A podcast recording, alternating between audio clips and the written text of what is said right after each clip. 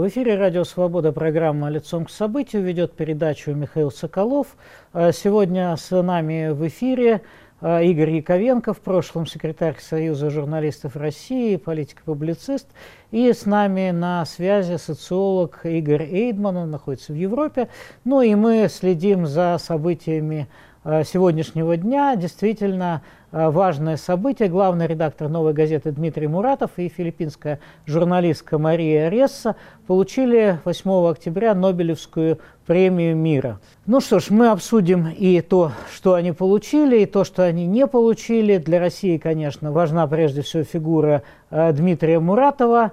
Э, все-таки третий Нобелевский лауреат премии мира от России. До него, напомню, награду получали Андрей Сахаров и Михаил Горбачев. И, между прочим, Михаил Горбачев один из владельцев «Новой газеты», которую и выпускает э, Дмитрий Муратов уже многие годы как независимое э, издание. Я бы хотел, конечно, лично поздравить Дмитрия, поскольку являюсь и читателем «Новой газеты», и как-то в трудное время, которое а, было в 2012-2013 году, я очень хорошо помню, как э, Дмитрий поддержал нас, когда а, была, я бы сказал, катастрофа с Московским бюро «Радио Свобода», которая с подачи, на мой взгляд, властей разгоняли. Но, слава богу, многое удалось восстановить после этого, и мы с Дмитрием в этой паузе некоторое время тоже э, поработали. В общем, я очень рад, что коллега, который высоко, я бы сказал, несет знамя российской журналистики, известен действительно и за рубежом прекрасно, э, он получил вот эту высокую премию. И мне кажется, что мы сейчас должны э, послушать лауреата, мы его Э, поздравили, ну, заочно, поскольку телефон сейчас на автоответчике. В то же время он не так давно э, давал интервью Виталию Манскому и Андрею Королеву, поэтому несколько фраз в эфире. Пока с человеком не происходит беда, он верит власти. Когда с ним происходит беда, он верит ну, люди, которые столкнулись, например, со спинально-мычной атрофией своих детей. Они до этого голосовали, шли, Э, любили то, что им показывает телевидение. А когда вдруг у них заболели дети, они поняли, что где-то надо искать поддержки. А скажи, пожалуйста, они те, нашли которые нашли поддержку, местах. они перестают голосовать за эту власть? Слушайте, главное, чтобы у них были живы дети. А я претендую только на то, чтобы мы делали свою работу. Я больше ни на что не претендую. Я тебе уже сказал, искренне сказал, кто-то должен при любых режимах закрывать двери электричек, печь хлеб – вводить машины скорой помощи и выпускать новую газету. Вот эти э, слова Бориса Абрамовича Березовского или Саши Литвиненко, Про, про второй не очень точно. Которые всегда хотели знать, а правда ли, что все рухнет осенью? Мы не ориентируемся на смены режима, мы ориентируемся на свою работу. Это интервью, которое дал Виталию Манскому для канала «Настоящее Э, время Дмитрий Муратов, нынешний лауреат Нобелевской премии. Ну и давайте поговорим о герое этого дня. Э, добрый день еще раз, Игорь Александрович Яковенко. Ну что вы скажете? Вы довольны таким решением Нобелевского комитета? Можно же было вообще ничего для России не получить. А тут вот третий Нобелевский лауреат и наш с вами знакомец. Ну, во-первых, первый, а не третий. Потому что и Сахаров, и Горбачев, они все-таки были лауреатами от Советского Союза. Поэтому Муратов это первый Нобелевский лауреат от России, от Российской Федерации. Ну, понятно, что лучше что-то, чем ничего. Нобелевский комитет, как и часто он бывает, прошел между стройками, потому что с точки зрения, я сейчас говорю не о своем видении как россиянина, как э, оппозиционера, как человека, который ненавидит путинский режим, я говорю просто с точки зрения объективности. Нобелевский э, лауреат премии мира – это человек, который больше всего сделал и делает для того, чтобы не допустить войны. Что является в мире сегодня самой большой угрозой войне? С моей точки зрения, и не только с моей, это путинский режим, который обладает ядерной заточкой, ведет несколько одновременно сейчас кровопролитных войн. Кто является самым активным борцом с путинским режимом? С моей и не только с моей точки зрения, таким борцом является Навальный. Поэтому ну вот э, такое нехитрое рассуждение показывает, что, наверное, все-таки, при том, что там было много других достойных людей, все-таки Нобелевская премия Навальному, она была бы наиболее адекватным решением. Мне так кажется, и не только мне. Кстати, сегодня как раз 51-я годовщина вручения Нобелевской премии по литературе Солженицыну. И мы помним с вами, что было после этого. Это была пощечина Советскому Союзу. И это крик была, это была, власовец. Да, это была пощечина лично Леониду Ильичу Брежневу и истерика литературный власовец, клеветник, открытое письмо Дина Рида, знаменитое, где он тоже упрекал Солженицына. Ну, в общем, вот все вот это вот. Значит, был создан специальный комитет, специальный комитет под Солженицына в КГБ СССР, девятом управлении. Ну, в общем, короче говоря, целая история. Сейчас э, понятно, что Нобелевский комитет прошел между струйками. С одной стороны, да, действительно, вот э, многие, и не только в России, ждали Навальный, Тихановская, там было два человека, которые были очень серьезным вызовом для китайского руководства. Это представитель, борец за права уйгурского народа и представитель студенческого движения в, Гон в Гонконге. Это все были люди, которые, если бы им дали Нобелевские премии, это были, были пощечины. Пощечина ну, Нобелевский Путину. комитет не обязан обслуживать не, не. политическую оппозицию не, в той или иной стране. Я сейчас, ну, вы меня не, не слышите. Я же говорю о том, что это не обслуживание политической оппозиции той или иной страны. Это следование тем основным принципам, которые были заложены в Нобелевскую премию мира. То есть борьба за мир и борьба против вот военизированных э, диктатур. Это важная история. Поэтому здесь не обслуживание э, политической оппозиции. Это вот просто объективный вклад в дело борьбы с, э, с войной. А объективный вклад в дело борьбы с войной – это вот нечто иное. Я рад сразу могу сказать, э, Дмитрий Муратов очень достойная кандидатура, достойная не только потому, что он лично этого достоин, он достоин этому потому, что э, у него в редакции есть э, специальное кладбище из шести человек, и Анна Политковская, и Юрий Щекочихин. Это люди, которые стали жертвами борьбы за свободу слова. Поэтому это все, безусловно, достойная кандидатура. Сейчас у него очень нелегкий период, потому что ему важно каким-то образом отбиться от поцелуев Кремля, как поцелуй Кремля уже последовал в лице Пескова. У меня... Можно я процитирую? Мы можем поздравить Дмитрия Муратова, он последовательно работает по своим идеалам, он привержен своим идеалам, он талантлив, он смел. Конечно, это высокая оценка, говорит Песков. В общем, умный такой товарищ вот душит в объятиях. Ну да, облизывает, душит, целует. Сейчас э, еще, не дай бог, Путин поздравит, что тогда Дмитрию Андреевичу куда деваться. Ну, Дима Муратов человек с неплохой реакцией. Я думаю, найдет, что в этом случае сделать. Найдет, он за словом в карман не лезет. Не случайно хороший журналист. Поэтому я думаю, что он выйдет из положения. Хотя, безусловно, урон будет. И сейчас уже, с моей точки зрения, первая ошибка – обещание передать часть своего э, Нобелевского гонорара – фонду, который был учрежден Путина. И это, я сейчас не к тому, что вот Но я фонд в о детях заботится. Слушайте, ну, ну мы же не в детском саду, мы понимаем, ну, что, что... И что, Путин эти деньги потратит не на детей, а на ну, коррупцию зна... на какую-нибудь? Слушайте, ну знаковая же ситуация, да, то есть как бы получил Нобелевскую премию мира и сразу же передал часть, обещал передать часть в путинский На лечение фонд. детей. Совершенно верно. Но да. я с вами Значит, вот не, тут не соглашусь. Понятно, понятно, да. Но есть много фондов разных, так сказать. И, ну, он и на журналистику пообещал, понятно, давайте да. будем точнее. Я же, не, еще раз говорю, я сейчас говорю не о том, что я пытаюсь упрекнуть э, Дмитрия Муратова, человека в высшей степени достойного, которого я так же, как и вы, поздравляю, но я говорю о том, что у него нелегкие времена, потому что каждое его движение, каждое его слово, ну, слушайте, мы же с вами оба читали за это время, сколько грязи на него вывалено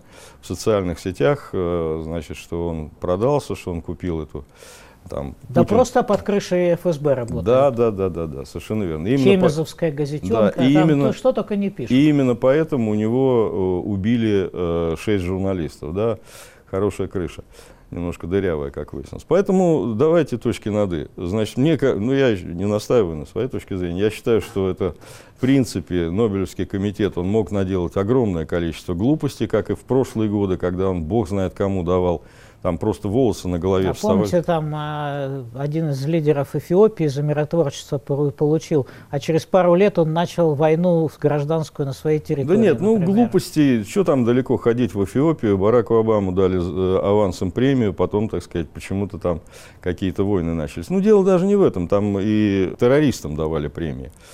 Не к ночи будь помянуты, Нобелевской премии мира. Поэтому там было много глупостей. Сейчас в, номинации, в номинантах была Всемирная организация здравоохранения, у которой там сотрудники в изнасилованиях и в безобразиях всяких были замешаны. Совсем недавно было расследование по Республике Конго. Так что и многие эксперты говорили, что выбор может пасть именно на них. Поэтому вот выбирая между вот такими, я бы сказал, жесткими вызовами авторитарным режимом, пощечине лидерам авторитарных режимов и совсем уже вот каким-то таким сверхкомпромиссным решением Нобелевский комитет выбрал такое решение, ну, скажем так, достойное достаточно. Достаточно достойное. Я не знаю, как вы, я плохо знаю вот эту журналистку, которая против Родриго Дутерте э, выступала, так сказать, она отсидела в тюрьме. Ну, скорее всего, достойный тоже выбор, но вот это такой выбор компромиссный, потому что Нобелевскому комитету приходится все-таки сохранять баланс для того, чтобы остаться все-таки таким мерилом добра и зла, а на эту роль он все-таки претендует, и это мерило добра и зла должно быть не только среди сугубо демократических стран, а вообще в целом в мире, но вот они вынуждены, так сказать, идти на такие компромиссы. Иногда эти компромиссы выглядят отвратительно. В этот раз, как мне кажется, этот компромисс не выглядел отвратительно и, в общем, вполне достойно. С моей точки зрения, это все-таки ошибка. Я так думаю, все-таки зря Навальному не дали, можно было Ну, это мы рискнуть. тогда еще обсудим про Навального, собственно. И давайте Игоря Эйдмана тоже подключим. Как это видится из Европы? Я уже тут читаю у себя значит, в Фейсбуке.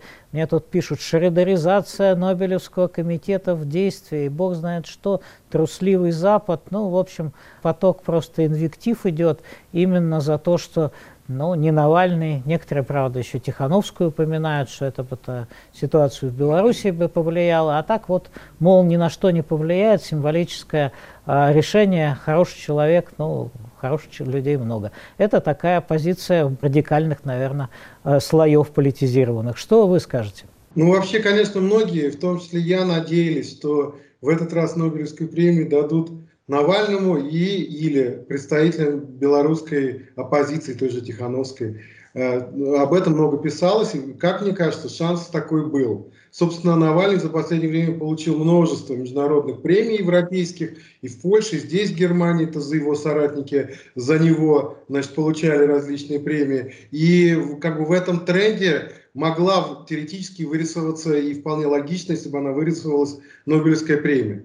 Конечно бы, если бы эту премию дали Навальному, понятно, что это было бы, что называется, эпохальное событие. Это бы продемонстрировало, что европейский истеблишмент перестает вообще считаться с Кремлем, начинает воспринимать Кремль как, э, как, как абсолютно неприемлемую политическую фигуру на международной сцене. Потому что все-таки Нобелевский комитет, да, норвежский, это часть мирового политического истеблишмента. И это был бы очень хороший, важный знак что какой-то перелом произошел, что вот эта шредеризация, о которой говорил бывший президент Эстонии, кстати, на вручении одной из премий в Польше Навального, вот, Ильвис, по-моему, его фамилия, да, что эта шредеризация, она как бы прекратилась, есть некий перелом в сторону дешредеризации, дешредеризации западных элит, дешредеризации Европы.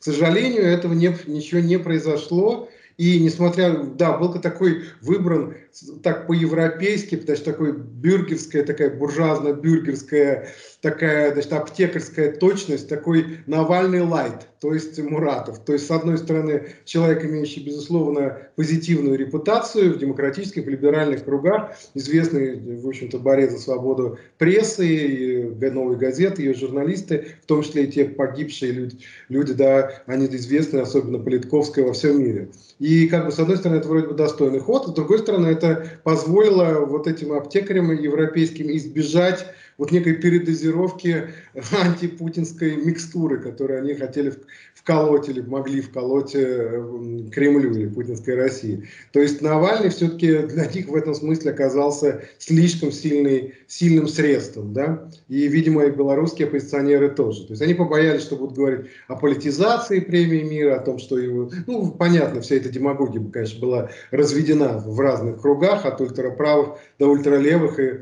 даже таких квазилиберальных в Европе.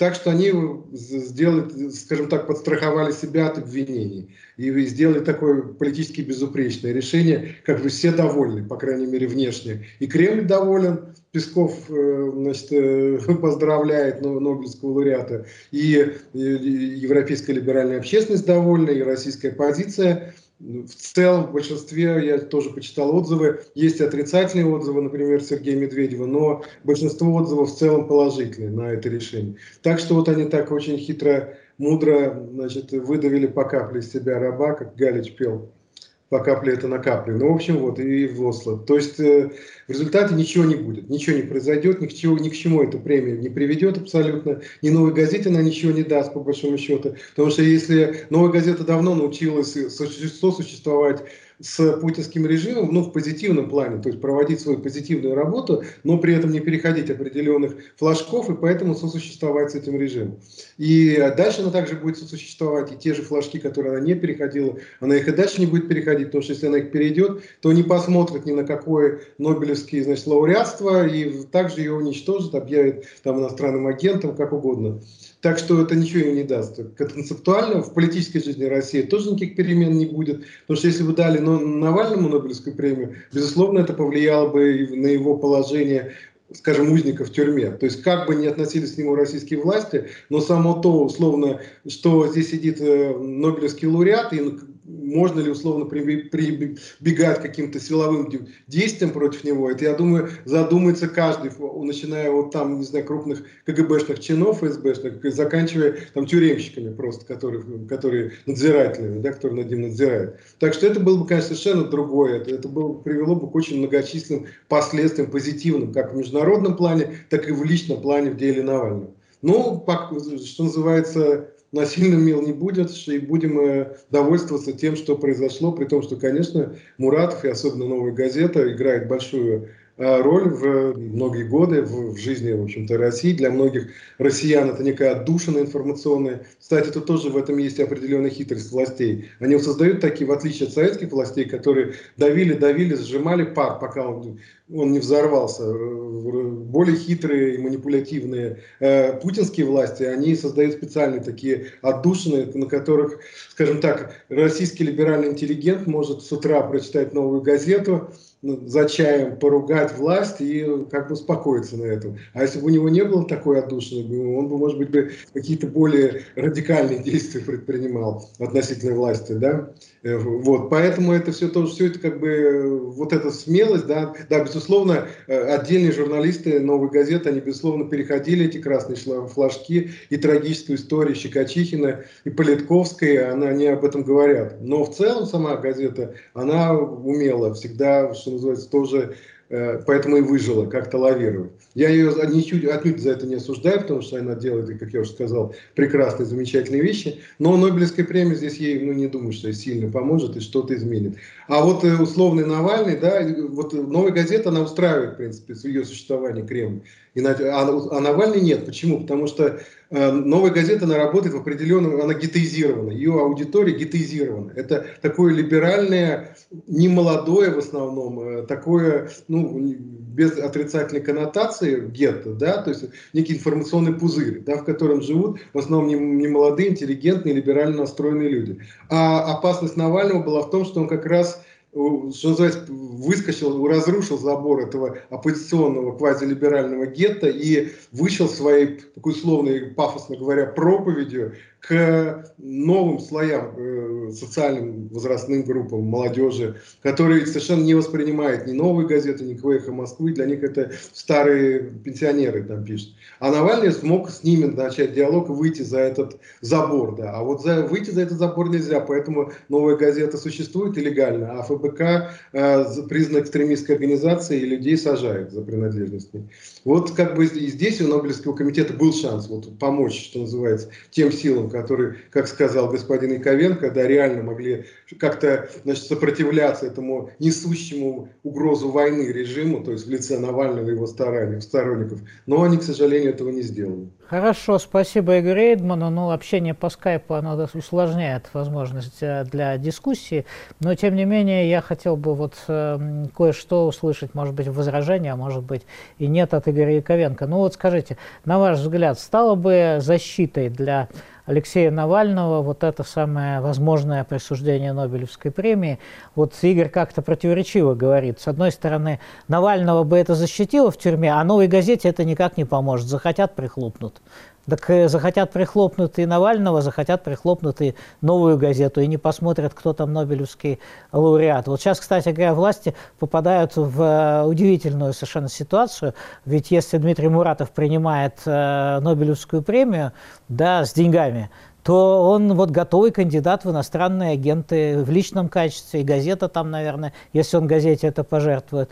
Вот им же придется как-то это объяснять, почему там какая-нибудь важная история или кто-то еще это иностранный агент, а, а, так сказать, новая газета не иностранный агент. Михаил, скажите, кому они что должны объяснять? И кому и когда они что-нибудь объясняют? Иногда объясняют. Ну, вот товарищ Песков любит значит, объяснять. Товарищ Песков вам так Часто объяс... не в курсе, но любит объяснять. Да, он вам так объяснит, что вы все поймете. Значит, и все остальные поймут. А, значит, ни, никому никто ничего объяснять не будет. Значит, захотят, э, присвоят иностранный агент, захотят, не присвоят. Э, ну, это же их законы, а это же они принимают законы. Поэтому законы такие, которые применять невозможно, они имеют избирательное применение, поэтому это совершенно... Такой проблемы просто не существует. А, значит, э, вот всех фигурантов э, архива Пандоры надо было записывать, надо сейчас записывать в иностранные агенты. Всех, вот всех 72 миллиардера офшорных надо записывать в иностранные агенты, включая депутатов Государственной Думы. И что, так не только депутаты, еще ну, там ну, и чиновники да, да, высшего да, да. Ну и что, кто-то это будет делать, что ли? Кто-то будет объяснять, почему это не надо делать? Да нет, конечно. Это все, это все, так сказать, это их страна, это, вернее, их порядки. Они эти порядки устанавливают, они сами же их нарушают. Поэтому эта проблема, на мой взгляд, несуществующая. А что касается Навального, то я думаю, что да, действительно, я согласен с э, коллегой, с тезкой, с Игорем Эдманом полностью согласен с тем, что, э, конечно, присуждение премии, э, Нобелевской премии мира Навальному, это было бы событие, событие, которое, безусловно, ну, это такой не очень большой, но взрыв. И, конечно, это повлияло бы на э, ситуацию, и с самим Навальным, конечно, это стало бы ему защитой. И более того, это вполне возможно подтолкнуло бы значит, Кремль к тому, что с Навальным что-то надо делать, потому что держать в тюрьме э, Нобелевского лауреата, это как-то ну, вот, не камельфо. При том, что Путину давно при, плевать на приличие, но иногда, когда он встречается, он же хочет встречаться с мировыми лидерами. И когда каждый мировой лидер ему будет говорить, слушай, парень, ты хороший, конечно, человек, там и газа у тебя много. Э, и, вообще, и цены обещаешь Да, снизить. и там и это, и то, и по головке гладить.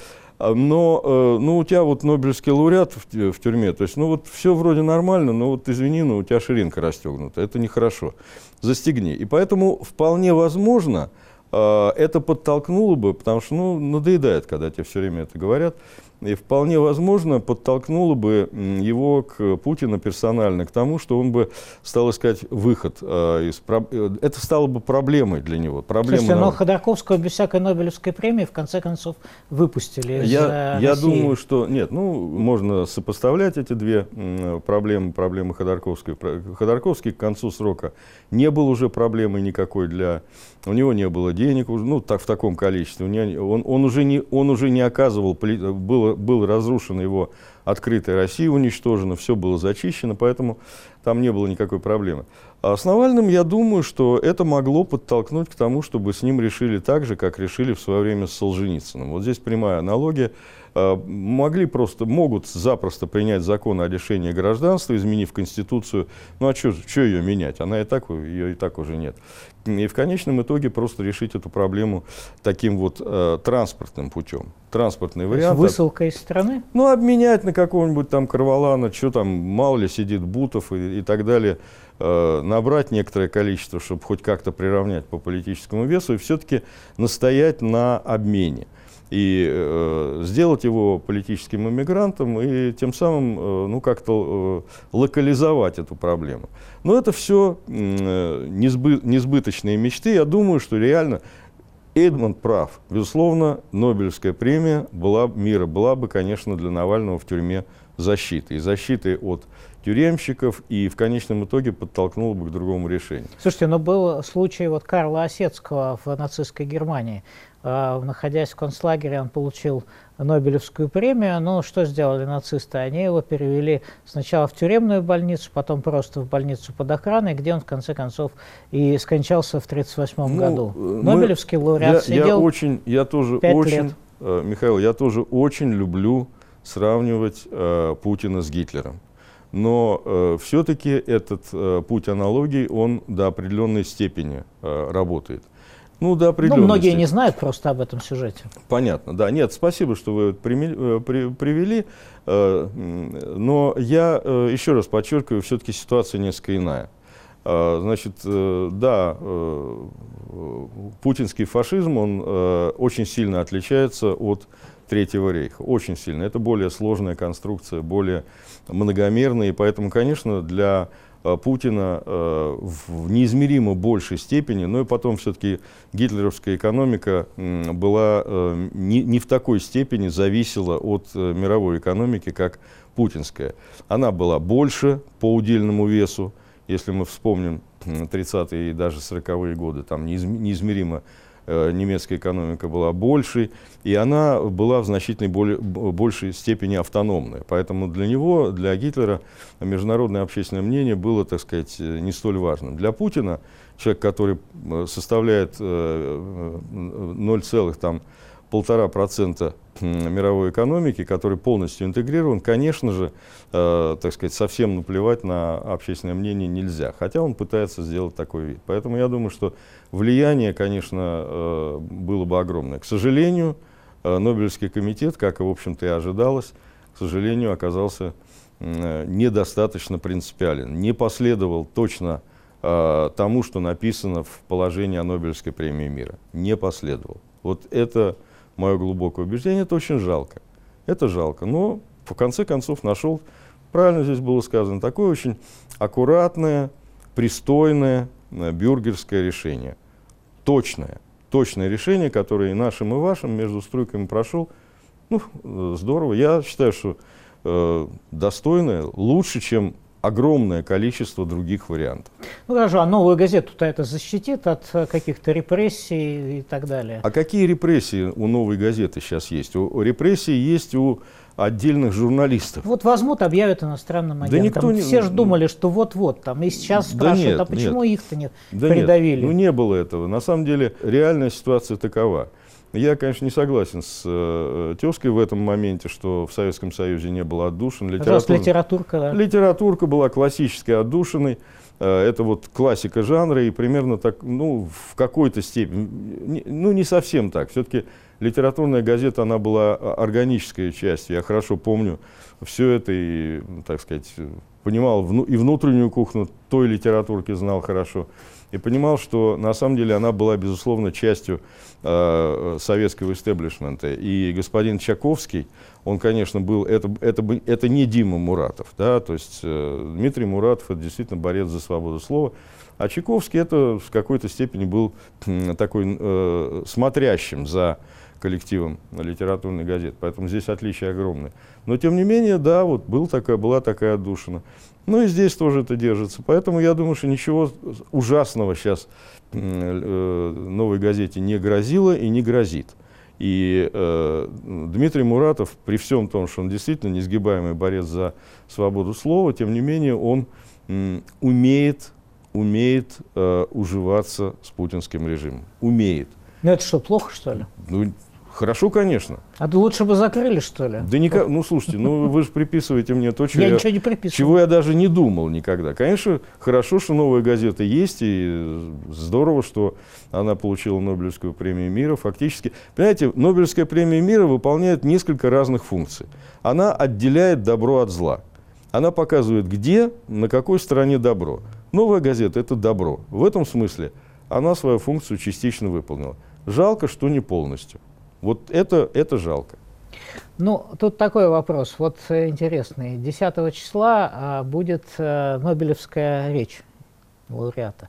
Вот что бы вы хотели услышать от Дмитрия Муратова? Вы, кстати, хорошо его знаете, как и мы все. А на что он способен в Нобелевской речи? Вот люди спрашивают, а сможет ли он сказать о Навальном в этой речи? Думаю, а сможет ли он сказать о политзаключенных? Думаю, что да. У э, Дмитрия Муратова, я еще раз вернусь к этой мысли, что у него сейчас огромное количество вызовов. Он сейчас, его сейчас каждый шаг, каждое движение под микроскопом рассматривают. И, конечно, я еще раз говорю, не потому что я там считаю, что это там ужасная ошибка, вот этот фонд, который был создан Путиным, но, тем не менее, конечно, в, вот в условиях, когда под микроскопом, конечно, это ошибка. Я думаю, что каждое слово, которое скажет Дмитрий Муратов, э, и э, 10 числа это будет под микроскопом рассмотрено. Я думаю, что он скажет о Навальном, обязательно скажет, я в этом уверен. Э, я думаю, что он скажет о политзаключенных. Я думаю, что он, э, я думаю, что это будет сильное. Э, Муратов умеет говорить, умеет писать и умеет говорить. Он умеет говорить коротко, он умеет говорить хлестко. Э, и э, в отличие от многих главных редакторов, которые, так сказать, не являются блестящими журналистами, Муратов знает цену слова, и слово его бывает, особенно устное слово. Он э, в большей степени э, мастер коротких текстов э, в русском письменном, и он очень большой мастер в русском устном. Он может так сказать, что это услышат все. Я на это очень надеюсь. Это, кстати, очень важная история. Другая история, если, не дай бог, его начнет поздравлять Путин. Вот здесь, но здесь я тоже... Это медные трубы. Ну, это да, это, это большая труба, которая может прихлопнуть просто. Но я думаю, что Дима человек увесистый, крепкий физически, морально устойчивый, и я думаю, что он сможет отбиться. Он сможет в ответ что-то тоже сказать. Я не думаю, что в том случае, если Путин его позовет и начнет его поздравлять, в этом случае Дмитрий Муратов молча склонит голову, э, так сказать, э, там, с благодарностью. Я думаю, что он в ответ что-нибудь скажет. Ну, поживем увидим. Хорошо, Хотел бы, чтобы это давайте было... Игоря тоже Эйдмана спросим. Действительно, это некоторые гадания, но вполне, мне кажется, допустимые. Вот что бы вы хотели услышать от Нобелевской речи, как действительно справедливо сказал Игорь Яковенко, первого российского лауреата Нобелевской премии мира? Можно вспомнить Нобелевскую речь другого, еще советского Нобелевского лауреата, великого человека Андрея Дмитриевича Сахарова, который не только как бы значительную часть своей речи Нобелевской посвятил проблеме политзаключенных, но он и на целый список зачитал конкретных фамилий э, людей, которые сидели в советских лагерях. То есть он как бы свою речь, которую не он произносил, да, понятно, за него, по-моему, Елена Георгиевна потом произносила ее, но тем не менее он ее писал, да, и он ее посвятил именно вопросам прав человека прежде всего и проблеме репрессий. И кроме того, он еще сказал очень важную вещь, которая абсолютно актуальна и сейчас, и было бы здорово, если бы и Муратов об этом сказал, потому что это вещь очевидная, о огромной связи между проблемами международной безопасности, которыми все озабочены, и проблемами прав человека пока существует в некоторых странах, пока грубо и преступно нарушаются права человека в некоторых странах, никакой международной безопасности речи быть не может. Потому что эти страны, они и являются непосредственной угрозой международной безопасности, угрозой фактически войны. И в данном случае, конкретном случае, тогда это был Советский Союз, как наиболее значимая, важная страна, нарушающая права человека и, и, и являющаяся источником угрозы войны, угрозы миру. Значит, э, сейчас это путинская Россия, но еще и Китай. Но как бы Китай это, китайцы пусть китайские диссиденты говорят, а э, российский лауреат, я думаю, хорошо бы, конечно, никто не указывает никому, все люди вольные, да, но я был бы очень рад, если бы он об этом тоже сказал, потому что это сейчас реально наиболее актуальный, наверное, вопрос международной вот безопасности, международной политики. Это вот то, что связь между правами человека и э, международной безопасностью. То, что пока существуют такие режимы, как путинский, которые внутри страны совершенно отвратительно нарушают и всячески ущемляет права человека, международной безопасности быть не может, потому что это эти режимы, они пытаются расползтись по всему миру. Они пытаются свои нормы, правила Э, а, а, античеловеческие, антигуманные, распространить и на другие страны. Начиная с соседей, вот с агрессии против той же Украины, а потом пошли уже по всему миру расползаться вплоть до Африки дальней. Да, но я бы, кстати, обратил внимание, между прочим, все-таки на роль новой газеты как э, такого органа, который, в общем, выступает с жестких антивоенных позиций. Э, и против войны в Чечне была ясная совершенно позиция, и э, критика того режима, который теперь существует в Чечне, тоталитарного, кадыровского. Но и по поводу Украины тоже, в общем, вполне ясная позиция против э, военного вмешательства в ее дела со стороны э, путинской России. Так что мне кажется, кажется, что здесь миротворчество тоже должно быть отмечено. Вот такое, да, Игорь Александрович? Это отмечено, и я думаю, что это одна из причин, по которой Муратов получил Нобелевскую премию. Но здесь надо все-таки э, держать дистанцию мысленно между главным редактором э, персонально Дмитрием Муратовым и газетой в целом, потому что в газете были разные люди, и э, каждый из нас, кто хоть как-то представлял себе внутреннюю кухню новой газеты, э, ну, частично и, и вы, и я ее представляем, понимали, что э, позиция немножко различалась. Да? Вот крайняя позиция тех людей, которые там отстаивали какие-то принципы, конкретные совершенно позиции в отношении там, войны в Чечне, в Чечне, там внутри самой редакции была, был, был, была, не было вот, абсолютно вот, единой позиции, скажем, которую представляла та же самая Анна Политковская. Не совсем так. Поэтому э, я думаю, что очень важно будет то, что будет говорить персонально Мурат. Он же, это же не новая газета будет говорить 10 числа, это будет персонально Муратов говорить. И здесь очень важно, конечно, ну, я бы очень хотел, чтобы это была такая яркая антипутинская речь. А, понимая, что, в общем, э, у Муратова за спиной коллектив, и всегда он, это же тоже проблема – когда за спиной коллектив, когда ты понимаешь, что э, ты должен отвечать за существование газеты, это всегда вот как у водителя большегрузного больш, э, грузовика, так сказать, у него э, все-таки возникает э, ограничение по маневру. Поэтому, э, но надежда на то, что он э, сможет сказать какие-то очевидные вещи, потому что э, путинский режим является угрозой миру не только потому, что он нарушает права человека внутри своей страны, а потому что он просто является угрозой миру фактически, э, ведя чудовищную совершенно э, э, войну геноцидного типа в Сирии, там просто убиваются сотни тысяч людей, ведя войну против Украины и, в принципе, подогревая значит, фашистские и крайне левые, крайне, крайне правые силы по всему миру. Плюс коррумпируя Э, практически весь мир, и гражданское общество, и политиков. И это тоже подрывает устои э, нормального мирового порядка и ведет к войне. Вот это все, в принципе, я думаю, что можно коротко и ярко сказать в этой Нобелевской речи. Я надеюсь, что она будет таковой. По крайней мере, на это очень рассчитываю. Ну вот я читаю в э, комментариях некоторых не любителей Алексея Навального, что нельзя было ему давать премию мира, поскольку он по поводу грузинской войны высказался фактически в поддержку путинского режима и не отозвал свою а, позицию до сих пор. Да и позиция по Крыму и Украине не бутербродная тоже была а, недостаточно, так сказать, активной, радикальной, то есть такого вот антивоенного неприятия не было. Так что в этом смысле получается, что для многих Дмитрий Муратов лучший борец с войной, чем Алексей Навальный. Давайте здесь э, все-таки Э, быть объективными и понимать, что на самом деле э, покопаться, так сказать, в Просто Навальный сейчас уж очень на свету, и э, значит, отдельные там подробности его биографии.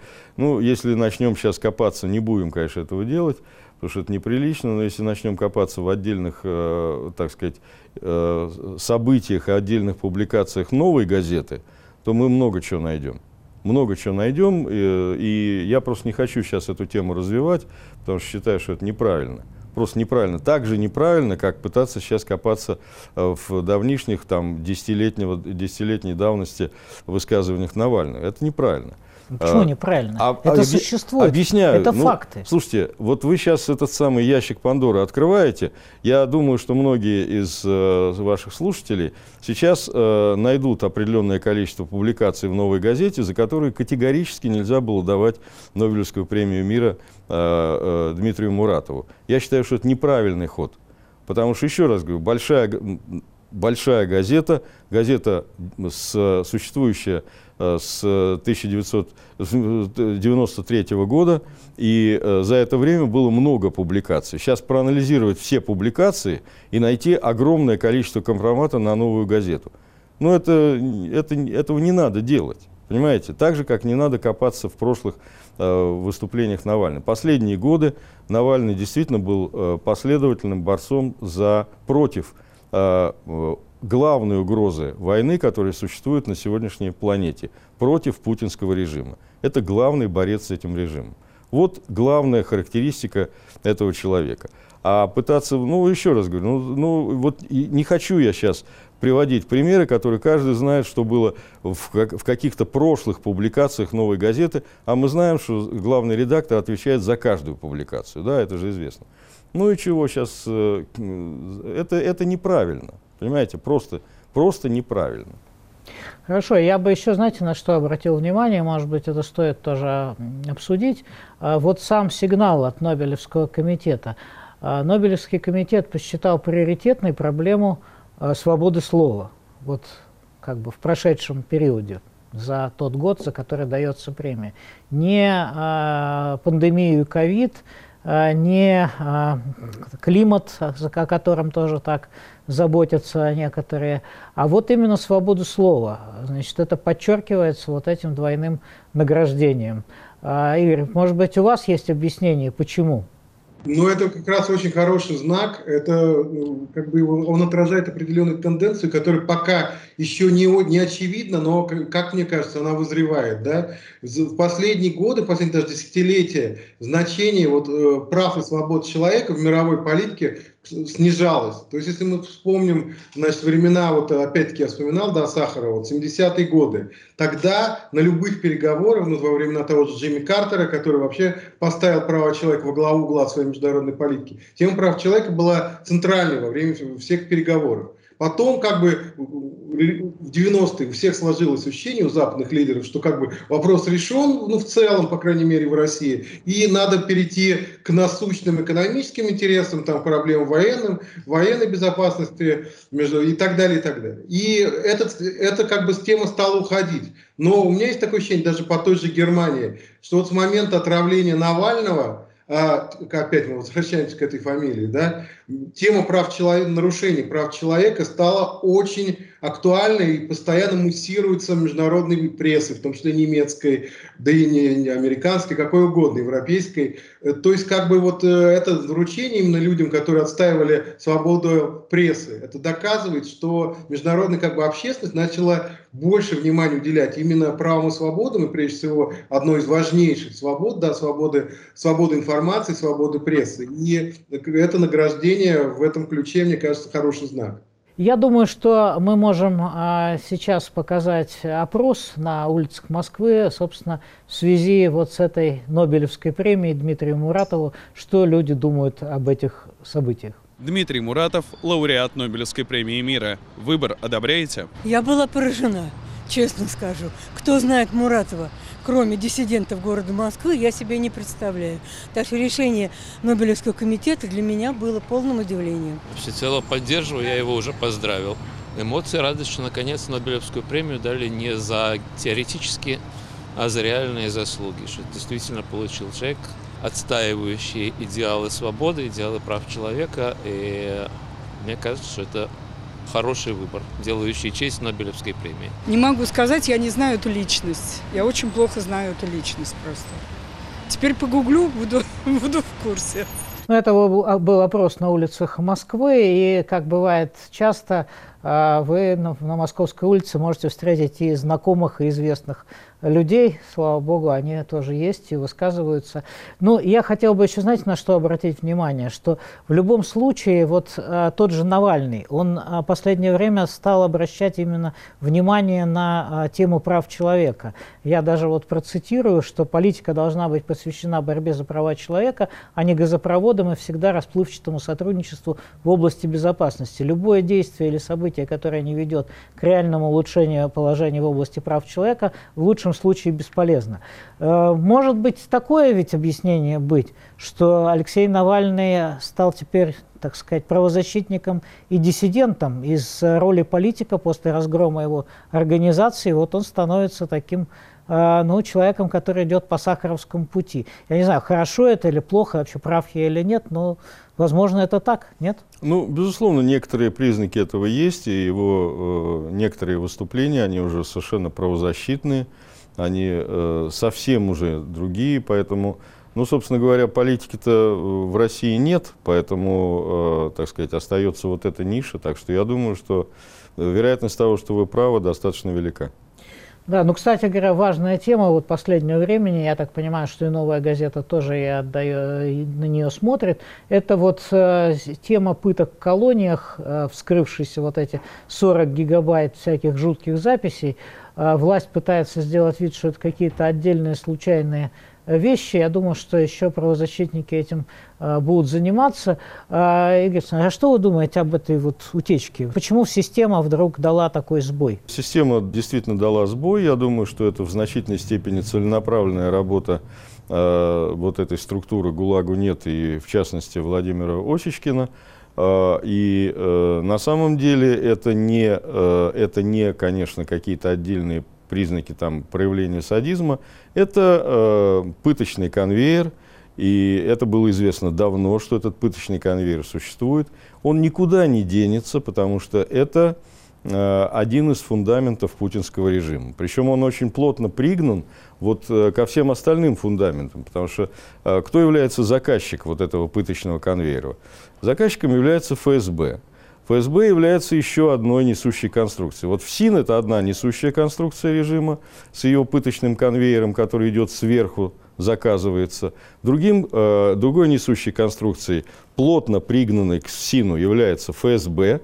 Это структура, оставшаяся от э, значит, сталинского НКВД, когда вот эта вот вертикально-горизонтальная структура, покрывающая всю страну, это десятки тысяч офицеров, которые требуют обязательно, ну где там в Орловской области, где в Ярославской области, где в Омской области вы найдете для этих десятков майоров, капитанов, полковников, подполковников достаточное количество шпионов чтобы они, так сказать, э, получали очередные звезды. Ну, они эгоистов поэтому, Поэтому, поэтому, да кого угодно, студентов, там, дело сети, кого угодно. Кто носки а, сушил Ну да, да, да, огня. то есть огромное количество, ну это Бастрыкин, это ему памятник.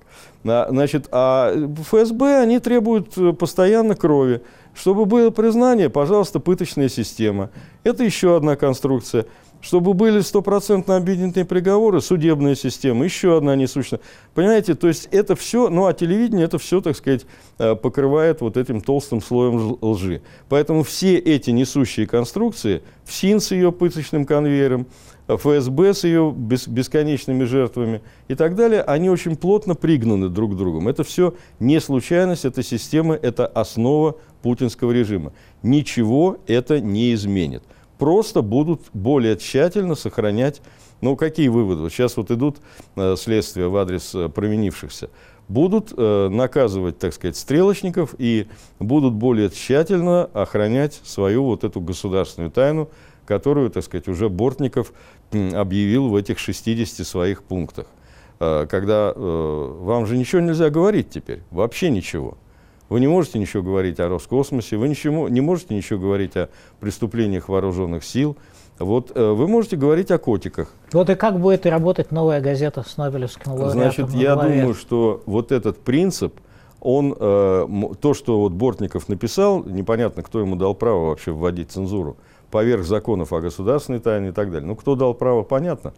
А, значит, Путина дал. Да, ну понятно. Ну, это как вот с Павлом, с, с Павлом Петровичем Первым, а, значит, э, в нашей стране велик тот, кто, с кем я говорю и когда я говорю.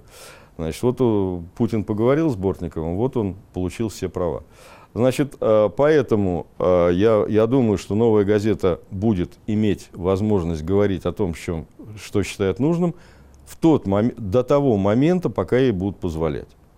Вот то, те нормы, которые прописаны в, шести, вот в этом указе Бортникова, они невыполнимы в принципе. Потому что тогда невозможно вообще военное обозревание, э, то есть военные обозреватели надо всех ликвидировать и так далее. Значит, о Рогозине ни слова не на, нельзя говорить, потому что это главная проблема Роскосмоса, а там запрещено говорить о проблемах Роскосмоса и так далее. Поэтому можно э, значит, э, выполнять этот указ только избирательно.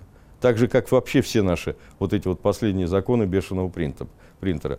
Разрешат, будет новая газета выполня, э, э, работать так, как работала. Не разрешат, ну, значит, будут сажать отдельных представителей, будут навешивать э, ярлыки э, иноагента на отдельных представителей, в том числе и новой газеты. Вот здесь но, новую газету Нобелевской э, лауреат э, Муратов не защитит. Отдельных представителей. Хорошо, давайте мы Игорю Эйдману тоже пару слов дадим сказать, наверное, уже в завершение, собственно, а что оппозиция-то вот в этой ситуации может, мрачная, о которой говорит Игорь Яковенко? Да, ну вот мы уже говорили о том, что Навальный превращается из политика в правозащитника, такого диссидента. К сожалению, я боюсь, что вообще вот этот тренд перехода неких оппозиционных сил да, с политической с поляны, да, на какую-то такую уход в правозащитную, такую диссидентскую, внесистемную деятельность, он уже происходит, и он будет происходить и дальше. я думаю, что можно говорить только об опыте советских правозащитников, советских диссидентов, потому что уровень репрессий все ближе к, приближается к тому, который был в Советском Союзе, и ну, просто приходится вспоминать об их опыте, о том, что они фиксировали э, в хронике текущих событий, событий и так далее, нарушений прав человека и доводили до сведения мировой общественности и различных правозащитных мировых организаций и, и СМИ. И, и Запад через, с помощью этой информации как-то давил на советские власти, заставляя их уйти, идти на какие-то уступки в локальных ситуациях. Кого-то выпускать, там,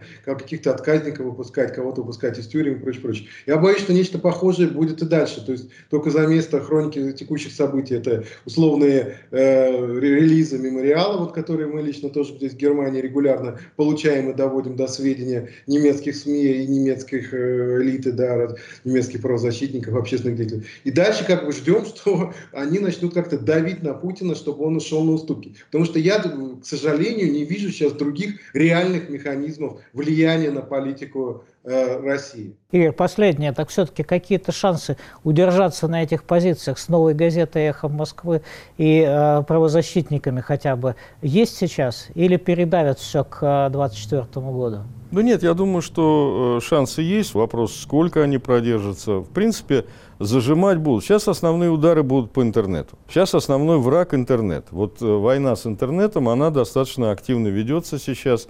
Враг YouTube – Здесь уже э, знаменитый мем, который выпустил э, значит, э, вот этот вот Марков о том, что победили Наполеона, победили Гитлера, победимый и YouTube. Этот мем уже действительно стал, можно сказать, символом того, что происходит у нас вот на фронте борьбы со свободой слова. Этот фронт сейчас проходит в основном в интернете. Ну, а вот все-таки новая газета «Эхо Москвы», она как, они как-то, это привычные враги. Вот главный враг, это, конечно, сейчас интернет. Там будет в основной удар. Ну что ж, а нам будет о чем поговорить. Мы сегодня беседовали с Игорем Яковенко и Игорем Эйдманом. Поздравляем еще раз Нобелевского лауреата Дмитрия Муратова. Вел передачу Михаил Соколов. Всего доброго, до свидания.